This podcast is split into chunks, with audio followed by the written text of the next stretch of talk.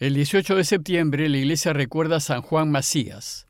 Si desean saber algo de él, pueden entrar al aplicativo Reflexiones del Evangelio.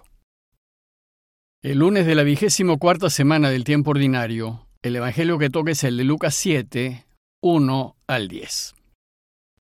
En aquel tiempo, cuando terminó Jesús de hablar a la gente, entró en Cafarnaúm.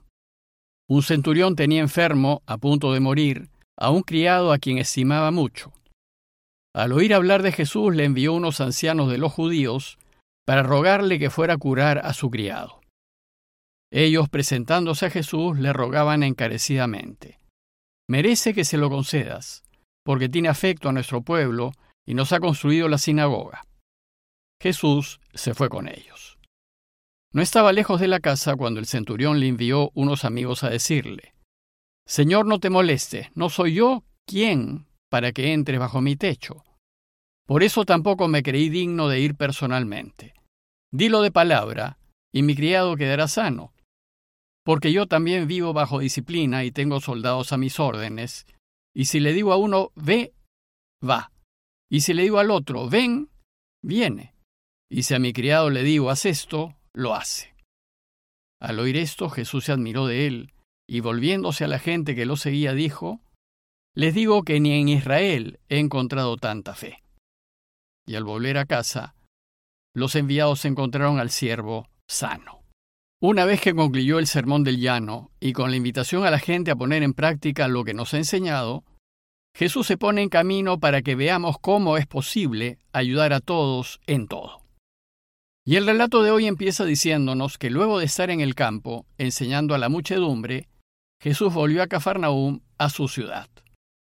Dice el texto que cuando terminó de hablar a la gente, entró en Cafarnaúm. Inmediatamente Lucas nos presenta una nueva situación.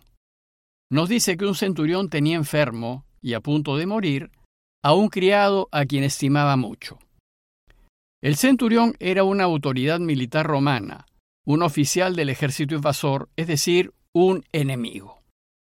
Cada centurión tenía a su cargo a 100 soldados de infantería y a su grupo se le llamaba centuria, y 60 centurias formaban una legión, es decir, 6.000 soldados. Las legiones romanas eran los núcleos principales que conformaban el ejército romano. Resulta que en tiempos de Jesús había dos legiones romanas en Palestina que estaban ubicadas al norte, cerca de Damasco. Estas legiones distribuían a sus centuriones a lo largo del territorio palestino a fin de resguardar los lugares principales. Y era práctica del ejército romano hacer rotar a sus centuriones por diversas regiones para que ganen experiencia y no se apeguen a un lugar en particular. En Cafarnaum había una centuria que parece que se encargaba de cuidar un camino romano principal que se llamaba Via Maris, que unía Egipto con Damasco, y que pasaba muy cerca de Cafarnaúm, y probablemente el campamento de la centuria quedaba muy cerca de la ciudad. Los centuriones eran autoridades importantes, y con frecuencia estaban muy bien pagados. Solían tener una posición acomodada y contar con siervos que los atendían y que probablemente eran habitantes del lugar, en ese caso judíos. Además contaban con una guardia personal romana. Bueno, pues resulta que el centurión del relato de hoy, como todos, tenía criados, y uno de ellos, a quien apreciaba mucho, estaba muy enfermo. La preocupación del centurión por su siervo nos muestra un romano de buen corazón.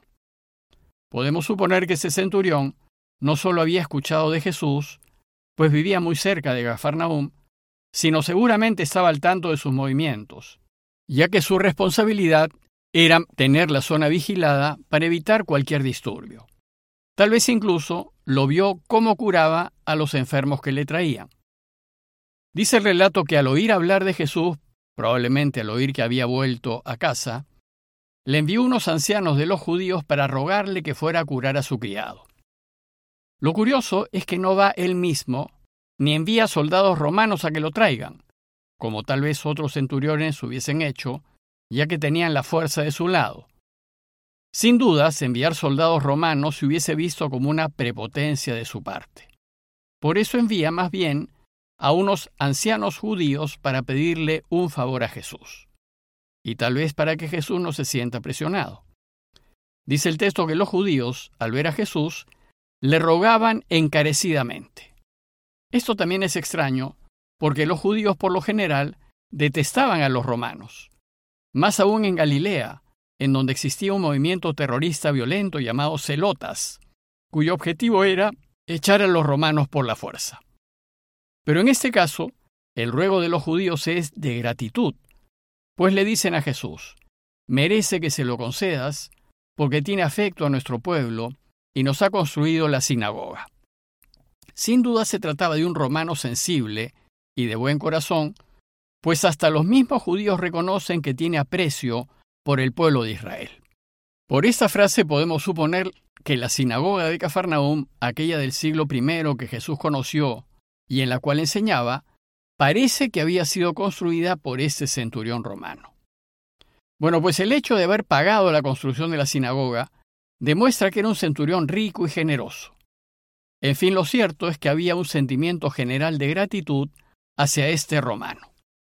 Entonces, cuando se lo dicen a Jesús, no lo duda, e inmediatamente se va con ellos, dispuesto a curar al siervo del centurión. Aquí vemos que Jesús no hacía distinción de personas, ayudaba a todos, tanto al rico como al pobre, tanto al justo como al pecador, tanto al judío como al extranjero, y tanto al amigo como al enemigo. Por tal motivo, por ayudar al enemigo, probablemente no fue bien visto por los celotas, aquel grupo terrorista judío que buscaba echar a los romanos por la fuerza. El hecho es que por su deseo de ayudar a todos en todo, Jesús se había hecho de enemigos por todos lados, y sus enemigos eran más bien los de su propio pueblo, pues los romanos no se metían para nada en los asuntos religiosos judíos. Bueno, pues el relato nos dice que faltando poco para llegar a casa del centurión, éste le envió unos amigos a decirle, Señor, no te molestes en venir, pues ¿quién soy yo para que entres bajo mi techo? Por eso tampoco me creí digno de ir personalmente a buscarte. Como el centurión era extranjero y jefe del ejército de ocupación, prudentemente decidió no presentarse personalmente. Más bien, para ser un invasor, muestra una humildad sorprendente, mandándole decir, no me creí digno de venir personalmente a buscarte.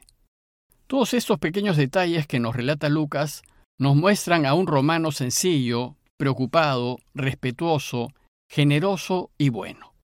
Pero además les dijo otra cosa. ¿Quién soy yo para que entres bajo mi techo? Aquí el romano se pone en el lugar de Jesús, pues sabía que las leyes religiosas de Israel decían que si un judío entraba en casa de un romano, quedaba impuro. Y cuando eso sucedía, el judío tenía que hacer una serie de lavados y ritos de purificación a fin de recuperar su recta relación con Dios.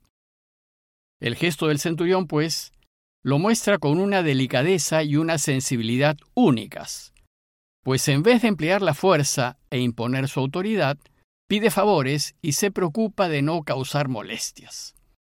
En ese caso solo le pide que desde donde esté lo cure con su palabra. Dice el relato que los amigos le transmitieron el siguiente mensaje. Dilo de palabra y mi criado quedará sano, porque yo también vivo bajo disciplina y tengo soldados a mis órdenes. Y si le digo a uno ve, él va. Y si digo a otro ven, él viene. Y si le digo a mi criado haz esto, lo hace.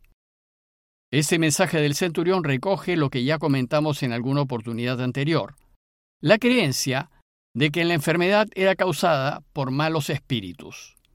Y entonces la curación consistía en echar a esos malos espíritus para que el enfermo recupere la salud. El centurión creía, pues seguramente lo había visto, que Jesús podía mandar sobre los espíritus inmundos desde donde esté y solo con su palabra. Y lo único que le pide es que ordene al mal espíritu que deje libre a su criado, pues estaba totalmente convencido del poder de Jesús sobre las fuerzas del mal.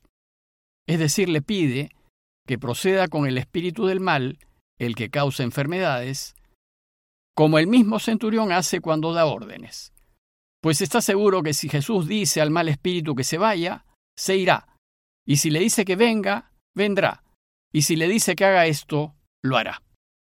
Como ya se dijo, seguramente el centurión observó cómo Jesús curaba y se dio cuenta que con su sola palabra los enfermos recuperaban la salud. El relato termina con el asombro de Jesús. Al oír esto, dice el texto, Jesús se admiró de él y volviéndose a la gente que lo seguía dijo, Les digo que ni en Israel he encontrado tanta fe.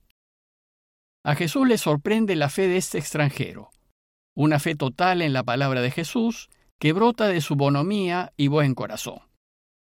El resultado fue la curación del criado. Pues al volver a casa, dice el texto, los enviados encontraron al siervo sano. A manera de conclusión, los invito a hacer dos consideraciones. Primero, considerar el comportamiento del centurión, que aquí se convierte en un modelo a imitar. Pues a veces cuando tenemos autoridad nos creemos con derecho a exigir, y a veces con prepotencia, sin considerar nuestros modos, formas y modales. Y solemos olvidar que el dependiente, el que sirve, también es persona, y también tiene sentimientos y es sensible. El comportamiento del centurión nos invita a reflexionar en que lo cortés no quita lo valiente, y en que las buenas maneras nunca nos quitan autoridad, más bien la refuerzan a causa del respeto y el aprecio del dependiente. Y segundo, considerar la fe de este extranjero, su confianza absoluta en la palabra de Jesús y la certeza de que si creemos en Él, Él puede hacer milagros. Y esperemos tener una fe semejante. Pidámosle pues al Señor con mucha fe que hable, que se pronuncie, que diga, para que los malos espíritus de la discordia, de la enfermedad y de la violencia se alejen y haya paz y salud en la familia, en el país y en el mundo entero. Parroquia de Fátima, Miraflores, Lima.